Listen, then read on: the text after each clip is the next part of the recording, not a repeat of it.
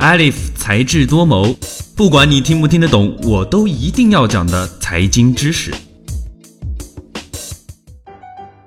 各位听众朋友们，告诉大家一个好消息，个税制度要改革了。备受关注的个人所得税法修正案草案，在二零一八年六月十九日提请至十三届全国人大常委会第三次会议审议。草案将个税起征点由每月三千五百元提高至每月五千元。我国最近一次修改个税的时间是二零一一年，当年个人所得税的免征额自两千元调至三千五百元后，此后的七年都没有对个税起征点进行过任何的调整。不过，关于个税改革，你要知道的不仅仅是起征点上调这么简单。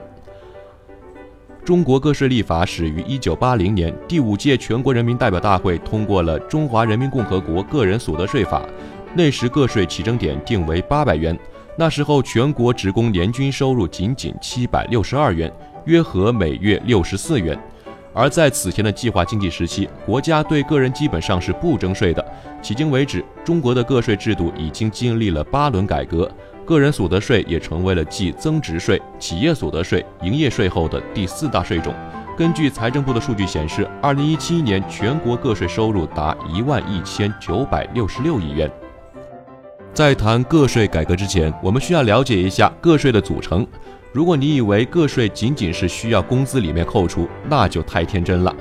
现行税制其实包含了两种模式，一种是针对工资收入的个税标准，每月工资三千五百元以内的部分免征个税，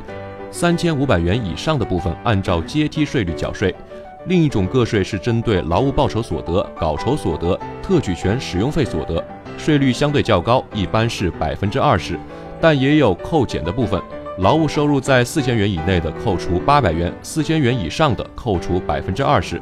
比如你拿到了五千元的稿酬，那么有一千元是不用交税的，剩下了四千元要交百分之二十的税，也就是八百元。新一轮的个税改革，并非简单的将工资薪金收入的起征点从每月的三千五百元提高到五千元。而是整合征税之后的起征点提高到五千元，具体来说就是将工资、薪金所得、劳务报酬所得、稿酬所得、特许权使用费所得等四项劳动性所得纳入综合征税的范围，也就是这四项总收入在六万元每年以下免征个人所得税，每年超过六万的就要缴纳个税。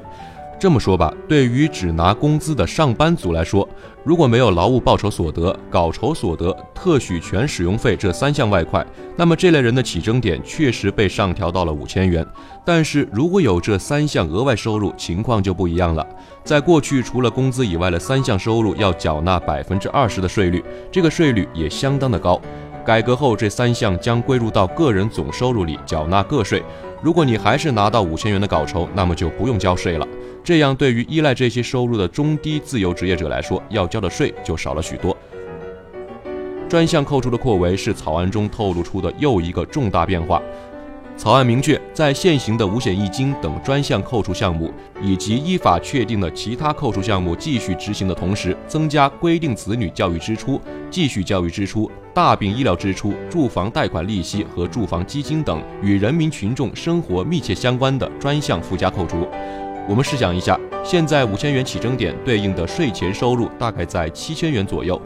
这个水平在内陆地区是中等收入，但是在沿海大城市就只能算是中低收入。扣除必要的基本开支之后，几乎所剩无几。虽然本次的修正案中各地起征点的标准一样，但是专项附加扣除的标准却是可以因城而异。